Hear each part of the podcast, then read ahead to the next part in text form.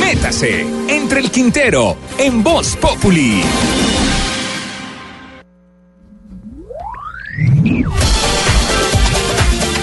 ¿Quieres saber cuál de las personas que lo rodean su casa, en su barrio, en sus estudios, en su oficina, en su familia o en las redes sociales es un perdedor?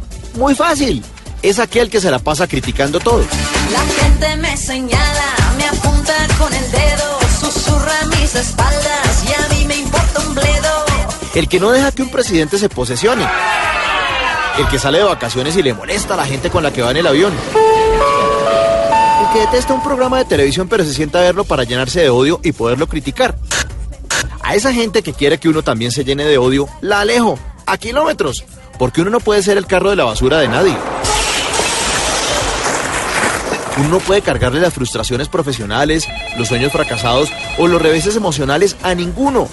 Porque fíjense, el crítico de arte casi siempre es un pintor frustrado.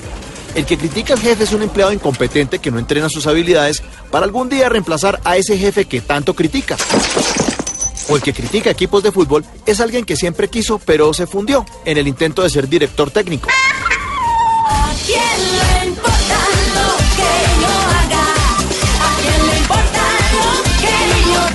Y ojo, una cosa es dar el punto de vista y otra muy distinta, destilar sátiras que solo dejan ver que uno es un mediocre, alguien que no pudo llegar, que tiene pensamiento de fracasado y por eso se la pasa criticando.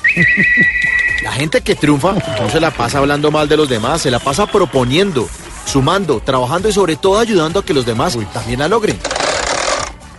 Los ganadores dan, los perdedores critican.